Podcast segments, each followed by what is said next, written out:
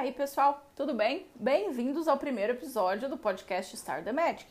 Nesse episódio, a gente vai falar um pouquinho sobre quem eu sou, quem é Star the Magic e o que Star the Magic faz no mercado de viagens para Orlando. Eu vou começar falando quem eu sou. Bom, para quem não me conhece ainda, quem está chegando aqui neste primeiro episódio e não conhece as nossas redes sociais, eu me chamo Letícia, eu sou casada e atualmente eu moro na Bahia. Eu morei grande parte da minha vida no Espírito Santo, depois morei no Rio Grande do Sul, a minha família é gaúcha e agora estou morando na Bahia. É, por definição, quando me perguntam quem quem eu sou, a minha definição é, é educadora física por paixão, administradora pela vida e Disney maníaca por vocação. Educadora física por paixão, eu sou formada em educação física. Lá nos tempos de 2005, eu me formei, trabalhei por alguns anos na área, até 2013 para ser exata, e depois uh, parei de trabalhar com educação física. Administradora pela vida, eu trabalho na área administrativa da empresa do meu pai, uma empresa familiar, e também fiz pós MBA em gestão empresarial.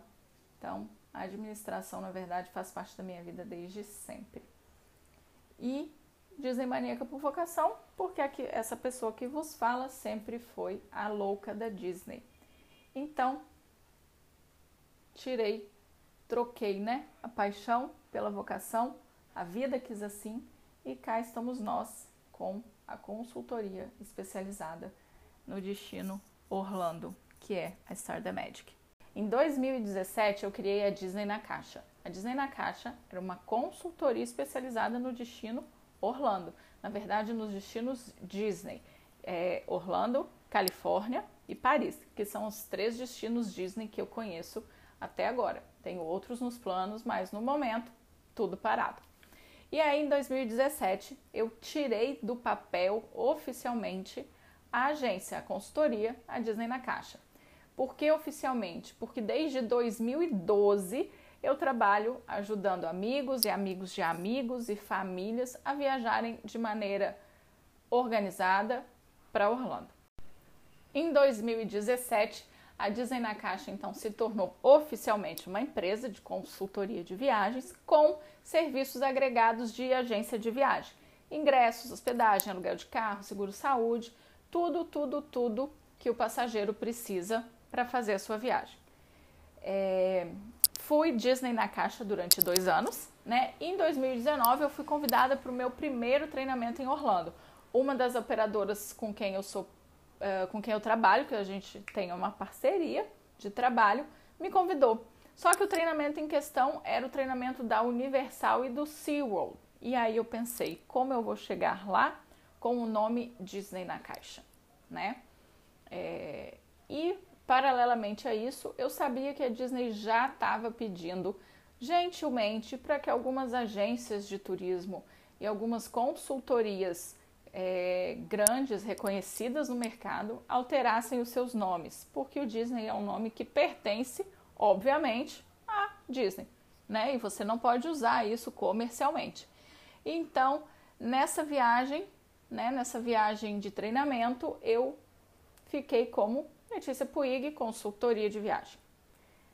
E aí, em fevereiro de 2020, ano passado, oficialmente a Disney na Caixa virou Star the Magic. A primeira viagem da Star the Magic oficial foi feita em março de 2020, exatos 15 dias antes da gente descobrir a pandemia, né? De ser declarada a pandemia. Foi a última vez que eu estive em Orlando e foi a primeira viagem oficial da, Disney, da Star the Magic. Ela foi fechada, como dizem na caixa, mas quando se realizou já tínhamos a Star the Magic. E foi uma viagem, um grupo de família, foi incrível a viagem, foram 15 dias, né, entre voo de ida e voo de volta, mas desde então a Star the Magic está no Brasil, sem viagens, e com os planejamentos todos em stand-by. Em 2019, além desses dois motivos, a questão do treinamento ser do, da Universal e do CIA e também a questão de ter o nome Disney, uma outra coisa me chamou atenção né, na avaliação é, geral da Disney na Caixa é que 90% dos meus clientes atendidos desde 2017 estavam fazendo a sua primeira viagem e eu tinha sido escolhido, escolhida e tinha ganho a confiança dessas famílias para planejar e organizar a sua primeira viagem. Isso me lembrou, né, me remeteu lá em 2017, quando na montagem, né, na, ao tirar a Disney da caixa do papel, esse era o propósito: realizar as primeiras viagens dos meus clientes, para que eles pudessem, com segurança, tranquilidade e organização, fazer dessa primeira viagem uma viagem inesquecível.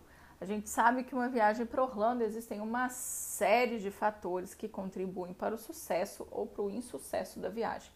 E o objetivo sempre foi a primeira viagem com sucesso.